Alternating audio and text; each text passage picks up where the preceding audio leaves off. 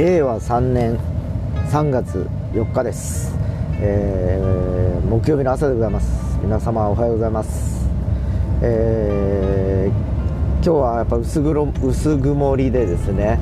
えー、気温もまあやはり昨日と比べてほぼ変わらないぐらいですかね、えー、少しやっぱりまだ肌寒い3月、えの朝という状況を迎えておりますが、え皆さんはいかがお過ごしでしょうか。もうね本当ねえー、本来であればですね、えー、来週ぐらいからもう何ですか？卒業式だとか、えー、あるいはその3月の主だった行事が、え目白押しになっていく時期ではあるんでしょうけどねあの東京ですかね、え東京まあ首都圏に関してはまだ、え緊急事態宣言が延長されたということでですねえー、またちょっと今僕あのその学さんとかの子どもたちこれから、入学する子どもたちだとか新入生とかに向けたですね、えー、教育、えー、図書とかの仕事をしてる兼ね合いもあるんでですね、えー、本当みんなにちゃんと行き渡るのかなと思って、えー、ちょっと心配はしてるところなんですけど実際どうなんですかね。まああのー僕が小さい頃はですねやっぱりその3月4月っていうともうなんかほらもう春休みが短いからですねいまいちなんかこう休んだ気がなんかねあれなんですよ。夏休みとか冬休みに比べてなんか中途半端なイメージを持っていたんですけどね、えー、もう今となってはですねやっぱりもうここ1年去年から今年にかけて、えー、もう完全にこうコロナウイルスの、えー、流行というかですねあの前のせいで、えー、リズムが完全に狂っちゃってる感じですよね。昔は本当ね何も考えずに花見だとかですね新入入社式だとか入学式だとか卒業式という形で、えー、話をあの、まあ、行事が進んでいったわけなんですけどもう本当ねあの卒業シーズンとか言ってたことがですね、えー、ちゃんとした卒業シーズンっていう感じになりきれてない、えー、ちょっと現実がですね、えー、少しあの悲しいなという気がしております。うん。なんかもしかしたらそのふうになんかこの今ねいろいろ環境が変わっていってる中でですね、えそれに対して悲しんだりですね、えちょっとあの何ですか違うなと思ってること自体がえー、ひょっとしたらもうあの時代遅れというか感覚がねこう時代が変わっていってることもあって、えー、ずれてるのかなっていう気もしなくはないんでしょうけどまあ、え、やっぱり50年以上も生きてくるとですねやっぱそんな感じでやっぱりこの行事をこう行事があってそれにもう慣れ親しんでですね生活してきてる、えー、感じなんでですねやっぱり一概に、えー、どれが良かったとか悪かったとか言いづらいですよねやっぱりね。昔はそんなことはあのね、えー、なんかもう何も考えず来てこれた時代だったんですけど本当一日もう今一日をですね、えー、考えて生きていかなきゃいけない時代になってきたっていうのがどうもね、えー、なんかこう窮屈な感じをしてますね僕も。本当本当無邪気に過ごせてたあの頃っていうのは本当にね貴重で非常にあの幸せなひとときだったんだろうなっていうふうにちょっと思いますよねやっぱり。なかなかねそういうシーンになんかならないですもんね。これだけこうコロナウイルスが流行って時代が変わってくるとやっぱりねえー、価値基準も変わるということもあるでしょうしさっき言ったように、えー、4月に始まるというね新しい新学期だとかえー、いう新年度とかいうのも含めてですけどなんかちょっと違うかなと。少しちょっとここ12年で変わってしまったかなという感じにちょっとしております。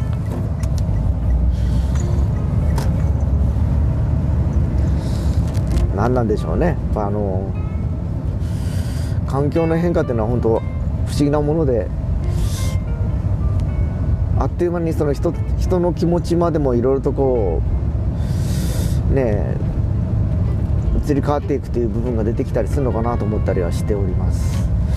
ででそんな中で昨日ですかね、えー、テレビニュースを見ておりましたら、まあ、オリンピック開催にあたり外国の方の観客を入れないという判断をしたという話なんですけど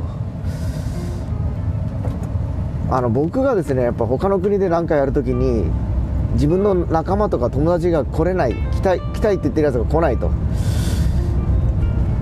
いう環境で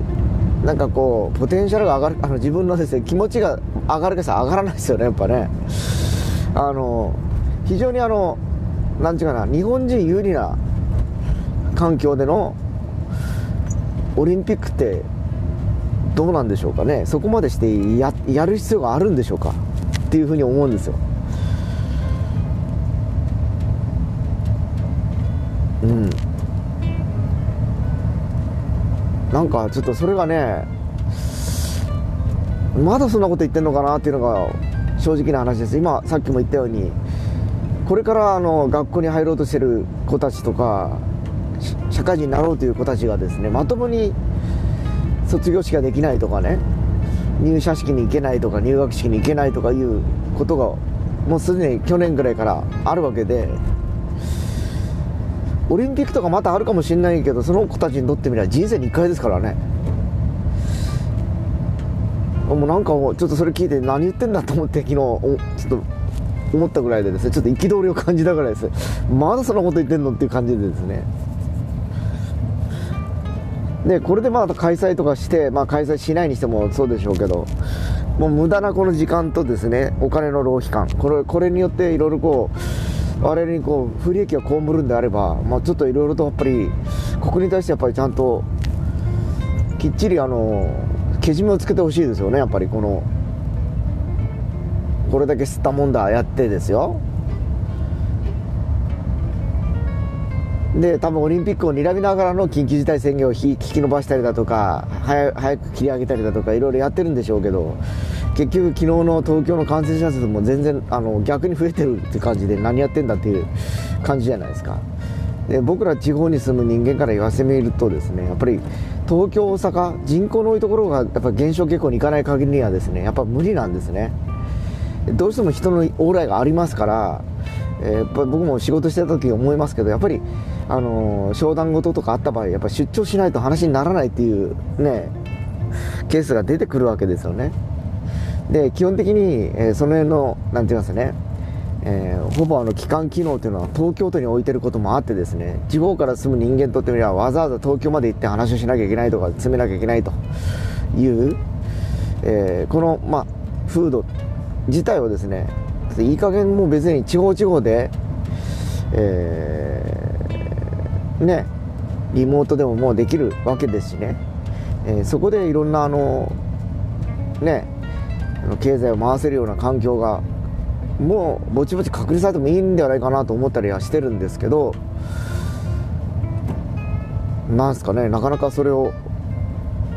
環境として受け入れてもらえないような感じですよね。なんかうん。うん。うん。なんかねそこがね相変わらず東京が一番偉い的な 感じ。もうあの物流とかもそうなんですよ。前から僕出版のこと言ってるんですけど東京に1回こう物を入れてまた戻ってくるような環境。特に九州を、まあ、九州だけじゃなく北海道だとか四国とかもそうなんです。関西もそうだと思うんですからね。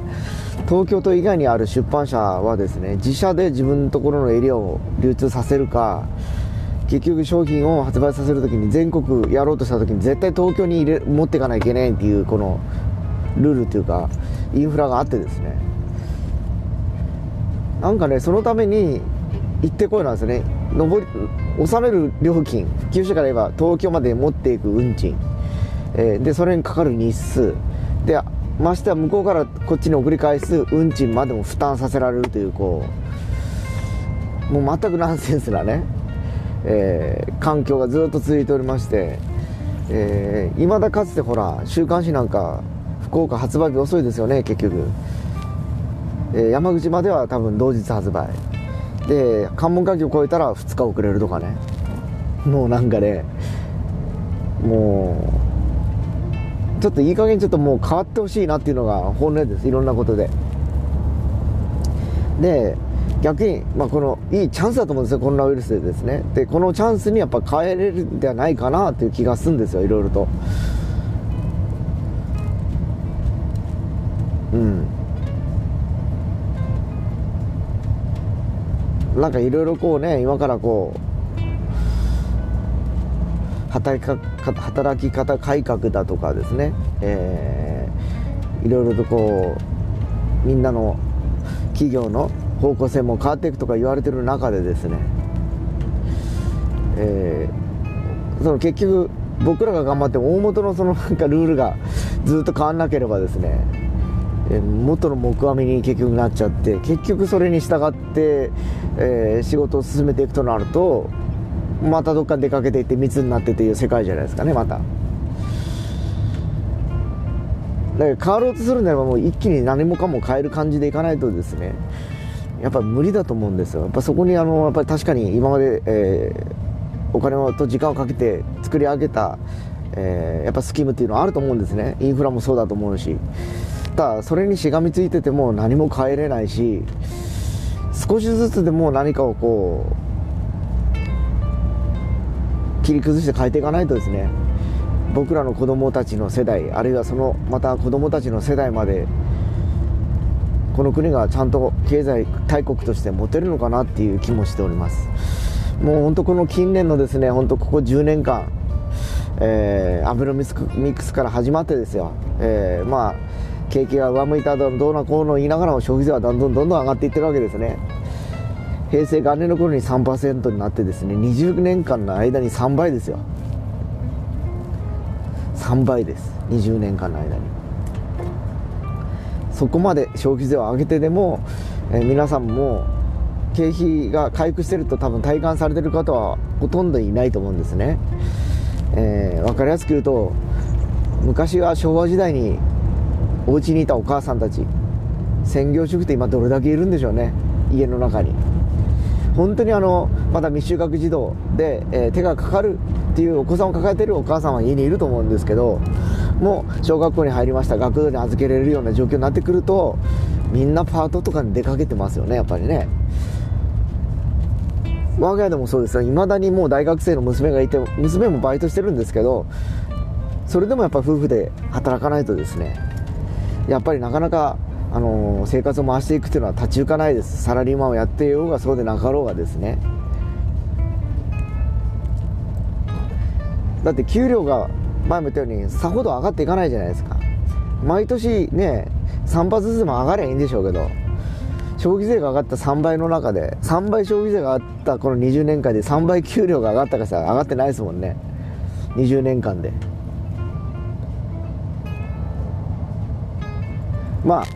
まあ、仮に30歳僕は20年前35歳30歳だとします。で年収まあ当時300万あったとしますよね。3倍って言ったら1000万近くですよ。50で。でそれぐらいになってれば消費税と大体こう対比した時にまあ物価も上がってるからね3倍になっててもまあそれはしゃあないかなという気もするんですけどそれは変わらずですよ。まあせいぜい倍にいったとしてですね2倍にいっても消費税3倍でしょ。うん。やっぱりこうバランスとしてはよろしくないですよねなんかね。なんかもう税金っていうこの制度ね。まあもちろんあの国民である以上ですね法律に従って必要な税金っていうのは納めなきゃいけないですしそれによっていろんな、えー、公的なですねえー、施設も含めてですね、えー、サービスとしては、えー、利用させてもらったりはできるんでしょうけど、えとはいえやっぱり今はうちの父親の話をまたしますけど福祉施設とかでも特別老人ホームというのが養護老人ホームというのが待ちが多くて1ヶ月待ちから何年待ちというのが普通なんですね。でお金を払えばいいところに入れるとかですね。全然そのおかしいですよね。そのサービスの在り方っていうのがですね。これだけ高齢化社会って言われておきながらですね。特別養護老人ホームだけでよよくはねえかっていうぐらい思うぐらいでだから民間のですねいろんな福祉あのー、まああのー、要はあの異業種からも参入しているような福祉事業に入ってきて、えー、やっぱりねそれを認可せざるを得ないですもんね。やっぱそれだけあのインフラ整備されてないからですねだそんなことをずっとこう突き詰めていくと何のためにこう税金というのを払い続けてるのかなと。そして年金に関しても僕らがあともう5年ですよね。60歳からもらえるとしてですね早くてね。えー、ちゃんともらえるんでしょうかね。いつ死ぬか分かんないですよね。明日死ぬかもしれないかもしれないのに。そんな65とか70まで僕は引き伸ばそうとは思ってません。もらえるもんでも先にもらっといた方がいいなと思いますし、えー、雇用保険もですね、えー、今回は金利も全部もう全部完全にもう使い切りまもらい切りましたよはっきり言って。約社会人で二十何年間こんなに納めてたんだなと思うのがはっきり分かりましたもん。だからそれを取り戻すわけじゃないんでしょうけどきっかけがそうなったからですね。たまたまもう満額全部取り替え取ったという感じになったんですけどなんかバカらしい。普通にあのまま定年退職まで行って働いてたらバカらしい金額。ね納めっぱなしで終わってる感じですよね。使われずにですね。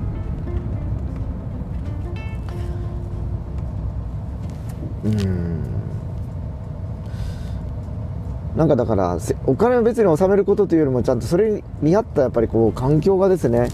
あればですね、えー、まああの納得もいくんですけどなかなかそのさっき言ったように、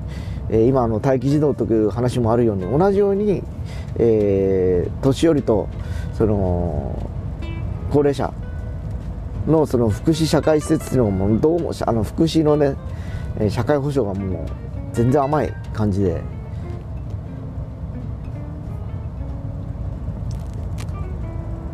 もうだからそれを逆手にとって逆に家やら車を売っ払ってですねもう本当生活を受けた方がいいのかなと思うぐらい申請した方がいいのかなと思うような感じにすら取れますよねでまたそういうふうに僕が言うのもそういう生活保護をもらえるかもしれないじゃんっていうそこに甘いまた法律の穴があったりしてですねやっぱりもうやっぱりもう時代がだいぶこう変わってきてることもあってですね、えー、まあさまざまなね、えー、環境整備をしてほしいし、えー、それに伴った新しい制度だとかですねいうのをこう構築してほしいなというふうに思います。で正直僕もこうやって介護とかいうのはこの年に実際自分の親がなるまで人事だったんですよ。そういうことが起こって大変だなとか。で実際数年前にその介護の、えー、書籍をあの出版にお手伝いしたことがあってですね、えー、その時にいろいろな話を聞かされました。要介護1の2とか3とかね。養子縁がどうのこうのっていうのがあって。でその当時、えー、ま、福祉事業が儲かるということでいろんな異業種から参入してきてですね。要はもう半ばブラックとはまだ言いませんけど、まあ、素人の、ね、やったことがないような、えー、企業がまあ、あのいろいろとその経営者を雇ってですね。えー、回していって、えー、運営していくという流れがあったんですけどうちの隣も隣とかすぐ近所なんですけどグループホームがあったりするんですね。完全介護というか、まあ、一緒にこう済ませてるような感じですね。だからそこもあの結局あのグループホームなんで特別養護老人ホームではなく多分あの老犬なのかあるいは一般の施設っていうことなのかと思うんですけどやっぱり毎月ね、えそういうとこ入れちゃうと20万ぐらいはかかっちゃうんですよね。えー、要するにあの人の手がかかるのとあと実費ですよね食費だとか、えー、要はあの物資、えー、あのティッシュペーパーを使ったりだとか、えー、いろいろありますよねこうでざっとそんな風にあの20万ぐらいかかっちゃうとなった時に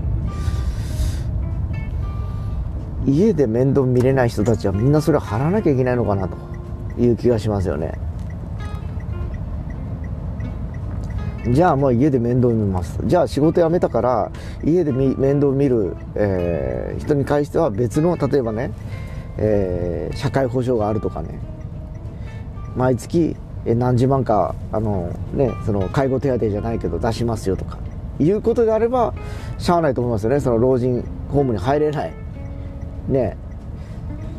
あるいはですね老人ホームに入るまでそういうあの補填しますとかね。いうふうな話になればですよ。多分みんなあの今そういう問題も解消されてくるかと思うんですけど。なんかちょっとねそこはそこで結局全然進んでなくて税金は上がっていくし、えー、かといってそれは潤沢にお金持ってればいいんでしょうけど。お金持ちの人はいいですよね。だからお金持ちの人だけは非常にあの今の社会制度っていうのは悪くないと思うんですね。ただまあ大半がね国民の大半がねそんなね何千万も稼いだりするような人はいないと思うんでですね。えー、もう特に街で生活している人たちはあのどうしてもやっぱり限られた、えー、ねえー、収入の中でですね生活を回していかないといけないし回していってるだろうからですね。まあ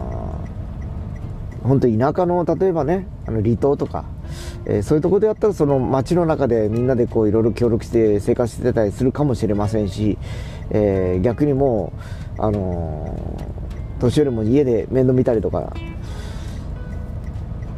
するしか手段がないと思うんですね。そういうところに福祉施設とかももうほぼないでしょうし病院があってもそれもね大きな総合病院ではなく町医者に近い感じで、えー、昔から代々ドクターコトーじゃないですけどいうね病院なんだろうと思いますからね。本当リアルにちょっと歯がゆい感情ですね今もう。ずっとここ今年の初めからずっと抱えておりましてですね。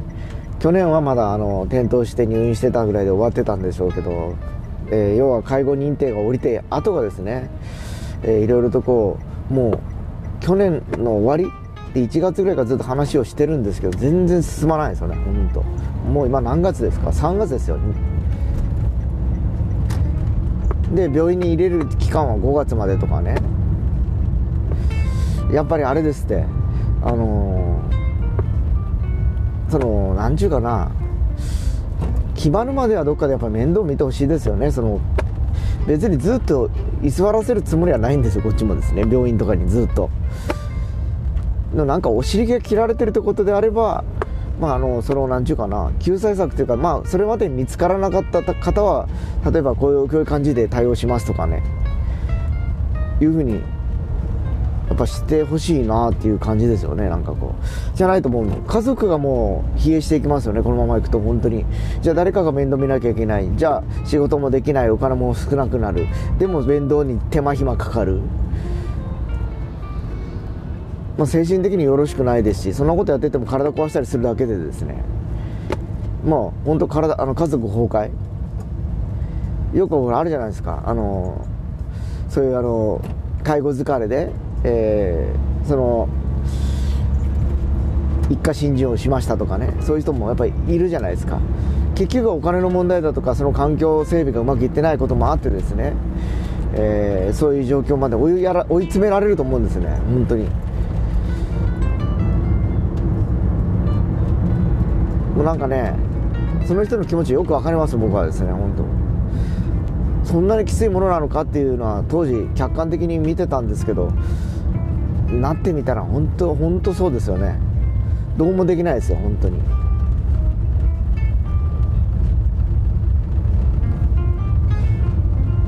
だからもう本当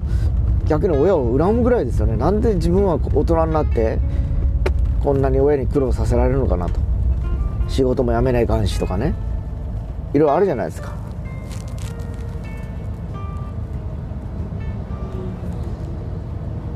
確かにあの子供の頃から社会人になるまで、まあ、22年間ですね、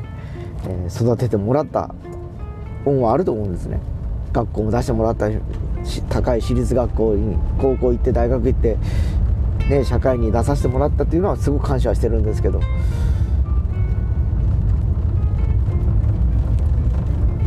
僕はやっぱりそう思うと自分の子供にはそういう思いはさせたくないなというふうに今思っております。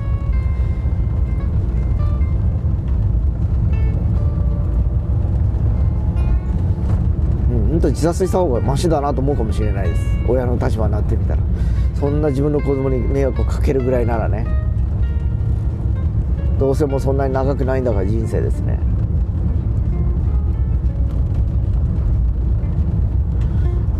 誰が幸せなんですかね？だからそう考えていくとですね。だからやっぱり予算はやっぱりかけるべきところにかけてほしいなと。オリンピックとかどうでもいいんですってだからもう本当に。申し訳ないけどそれで倒産する会社とかあってもそれはそれで仕方ないと思うんですよ。